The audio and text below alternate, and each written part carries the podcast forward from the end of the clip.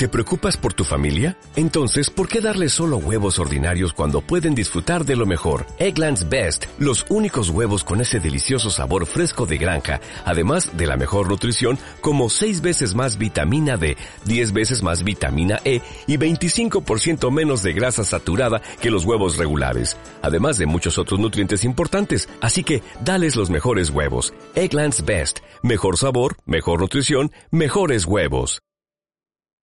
Territorio Ambiental, un espacio de acercamiento y nuevas propuestas para cuidar el medio ambiente, con Francisco Calderón y Erika Larios. Una producción del Instituto Mexicano de la Radio y la Procuraduría Ambiental y del Ordenamiento Territorial del Distrito Federal. Territorio Ambiental, pasión por el medio ambiente. ¿Cómo está? Qué bueno que sigue en sintonía. Lo invito a que se quede los próximos minutos para que tanto el equipo del programa Territorio Ambiental como usted quedemos envueltos en un mundo de información, reflexión y acción. Escuche, realizar actividades cotidianas como viajar en metro, comer en el área de alimentos en un centro comercial o transitar por el periférico pueden causar daño al oído y trastornos a la salud en general. Los capitalinos nos enfrentamos diariamente a sonidos que pueden superar los 90 decibeles que provocan además las lesiones en el sistema auditivo, estrés, hipertensión, insomnio y gastritis, entre muchos otros problemas. De esto y más vamos a hablar el día de hoy aquí en Territorio Ambiental. Yo soy Boni Perete y para hablarnos sobre la contaminación auditiva se encuentra con nosotros el doctor Fausto Rodríguez Manso, profesor, investigador de la UAM Azcapotzalco y responsable del Laboratorio de Análisis y Diseño Acústico de la misma universidad. Queda con ustedes Paco Calderón, Erika Larios. Los micrófonos son de ustedes.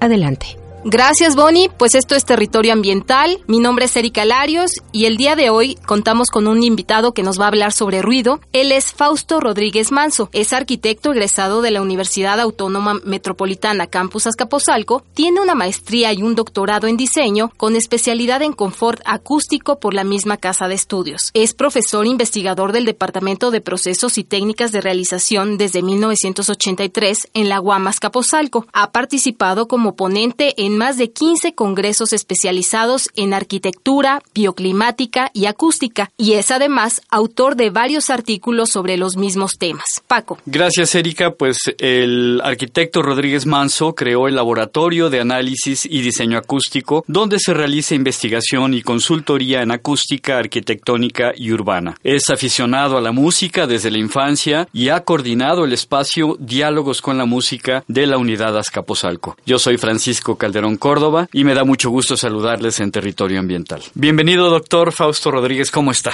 ¿Qué tal? Muchas gracias por haberme invitado, estoy muy bien. Los felicito por este programa. Gracias, es un gusto tenerlo aquí en Territorio Ambiental, doctor. Históricamente, el ruido ante las autoridades ambientales del Distrito Federal ha sido una de las primeras causas de denuncia, de molestia de la ciudadanía, pues porque esto afecta su calidad de vida, a su bienestar.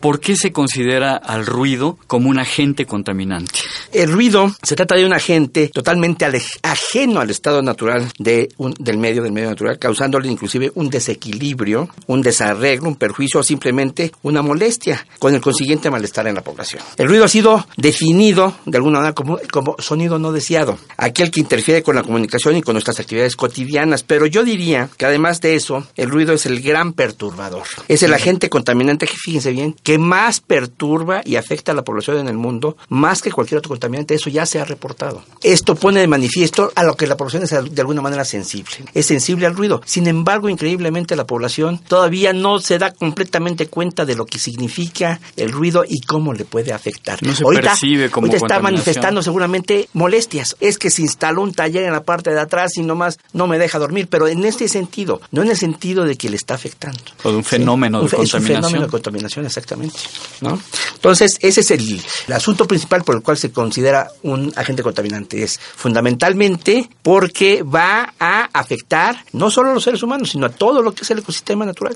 ¿sí? Quiero decirles que hay, por ejemplo, investigaciones donde se ha detectado que poblaciones enteras de pájaros han desaparecido por la presencia de nuevas carreteras, de nuevos centros urbanos. Por ejemplo, en el sureste, en el sureste ha sucedido mucho ese tipo de cosas. Recientemente fuimos, hace un año, año y medio, fuimos a, un, a una reunión académica donde había biólogos que están haciendo ese tipo de estudios, ¿no? Entonces es algo impactante. Se dice que los árboles también se estresan con el ruido, ¿no? Los Todos vegetales. Los seres, seres vivos entran en un desarreglo, digamos, de su situación natural por efecto de esta vibración. Es que aunque no la vemos, es una vibración que está en el medio. Es una vibración que está constantemente interactuando con la atmósfera, digamos, con las partículas que están formando la atmósfera y eso hace que todo se desorganice. Doctor, en este sentido, profundizando lo que usted está comentando, ¿nos puede decir cuáles son los efectos negativos más comunes del ruido? ¿Cuáles son el tipo de, problemas que podemos tener? Principalmente es la molestia, ¿no? El estrés, el estrés en el que podemos entrar fácilmente, las enfermedades inclusive del aparato digestivo que podemos tener, enfermedades nerviosas es muy común y enfermedades cardiovasculares. Hay reportes importantes de la relación que existe entre el estar expuesto al ruido y las enfermedades cardiovasculares. Como las cardiopatías isquémicas.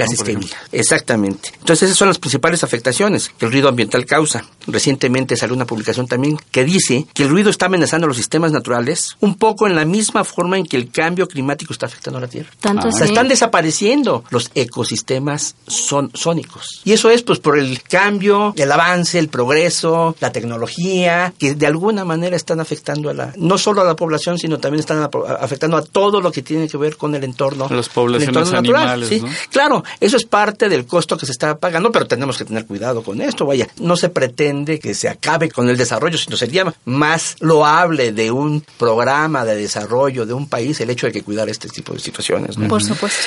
Doctor, la Organización Mundial de la Salud, como usted lo comenta, ya también me parece que a principios de los 90 se había sacado las guías para el ruido urbano. Y bueno, a partir de, todo eso ha habido normatividad, eh, tanto a nivel federal como en el Distrito Federal en materia de ruido, que establece niveles máximos. Eh, la unidad de medida, sabemos, del, del sonido es el decibel y que establece niveles máximos para horarios nocturnos y diurnos. ¿Usted considera que son adecuados estos niveles que están establecidos tanto en la normatividad federal como en la local? En nuestras normas, la norma federal, la norma 081 creo que es de la de la Semarnat y la norma 005 local. Tienen relación en términos más o menos de los niveles sonoros, pero tienen algunas diferencias importantes. Primero quiero decirles que en términos de niveles a nivel mundial, a nivel mundial se está considerando que los niveles máximos permitidos en exteriores andan entre los 60 y los 65 decibeles. Pero también hay otro ámbito que es muy importante, que es el ámbito laboral.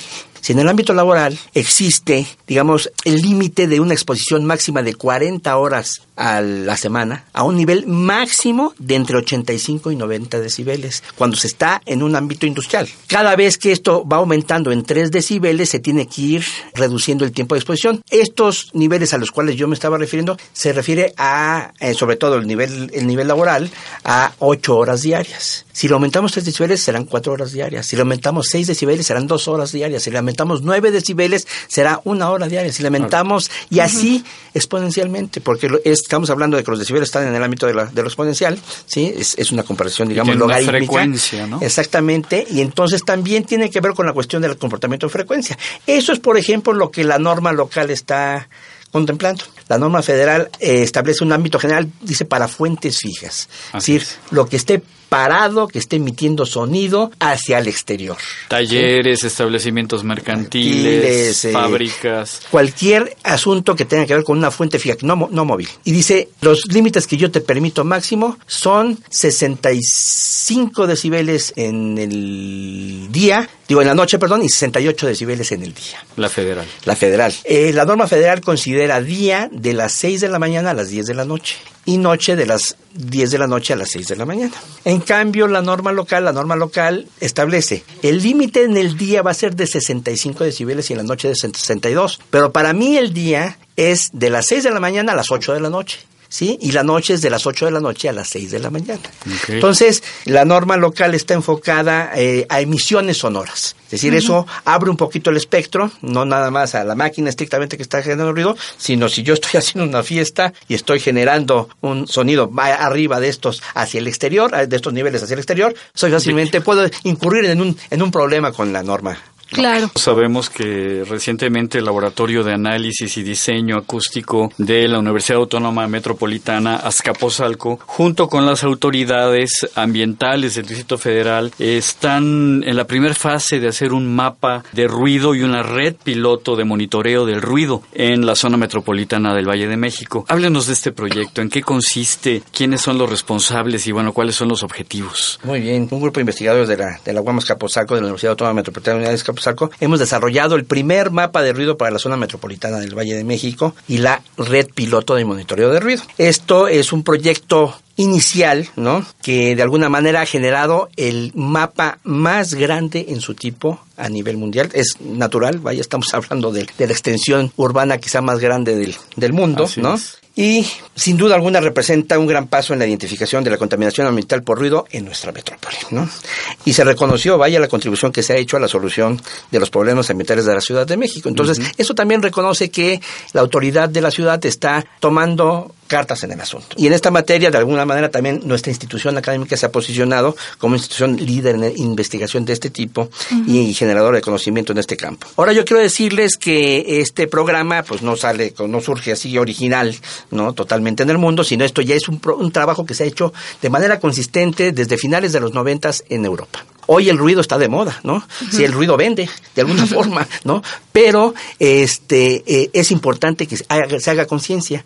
Y esto, yo creo que parte de estos programas que vamos, estamos desarrollando con la autoridad este, de la ciudad, sí, van a ir enfocados a que se vayan a desarrollar programas de concientización. E inclusive proponer que próximamente se pueden incluir hasta en, en los asuntos de educación básica para que los niños vayan tomando conciencia de ello.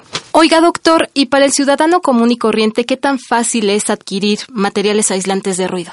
En México se tiene que, se va a desarrollar una industria que tenga que ver con el, el, el aislamiento del ruido en el momento que exista este tipo de reglamentación. Sí hay materiales, por supuesto, pero no llegar y aplicarlos y pegarlos. No. No, Eh, se tiene que saber qué hacer. Hay materiales de paneles de yeso, hay fibras minerales, hay fibras de vidrio, hay una serie de elementos que se pueden combinar para poder protegerse del ruido por un lado y también acondicionar interiormente los, los espacios. Hay materiales, sí, sí los hay, pero ¿qué se requiere? Saber qué hacer con ellos. Pero también se requiere que estemos respaldados con una normatividad que nos permita el que se desarrolle una industria, por ejemplo, que tenga que ver con materiales de construcción de, ese- de este, de este tipo. Y por otro lado, en los programas que, que tienen que ver con la educación de los arquitectos, de los constructores y de ese tipo de, de este, especialidades, pues tengan conciencia de que se tiene que tomar en cuenta esto. Yo ahí agregaría que es un asunto de eh, la industria de la construcción Sí. tenga un diálogo con la academia, Así con laboratorios, con la UAM, Azcapotzalco, No, sin duda estamos para, para que sepan de esto. Doctor, pues eh, muchísimas gracias. Eh, llegamos a- al final de Territorio Ambiental. La verdad ha sido muy interesante esta charla con usted. Le agradecemos mucho el haber estado con nosotros. Yo les agradezco más a ustedes. Yo realmente los felicito por este programa. Este programa es, es importante porque de alguna manera va haciendo esa conciencia que- de la cual estamos platicando. Muchas Erika gracias. ¿Eh? Doctor, le agradecemos su presencia y Paco, nos escuchamos en la próxima em- emisión. Muchas gracias. Boni Perete. Muchísimas gracias a Paco, por supuesto gracias a Erika. Agradecemos la presencia de nuestro invitado, el doctor Fausto Rodríguez, quien nos habló del problema del ruido en nuestra ciudad. A nuestro auditorio le recordamos que pueden seguir a la PAOT a través de las redes sociales, Facebook, Twitter y YouTube. También en su sitio de internet, la dirección es la siguiente, www.paot.mx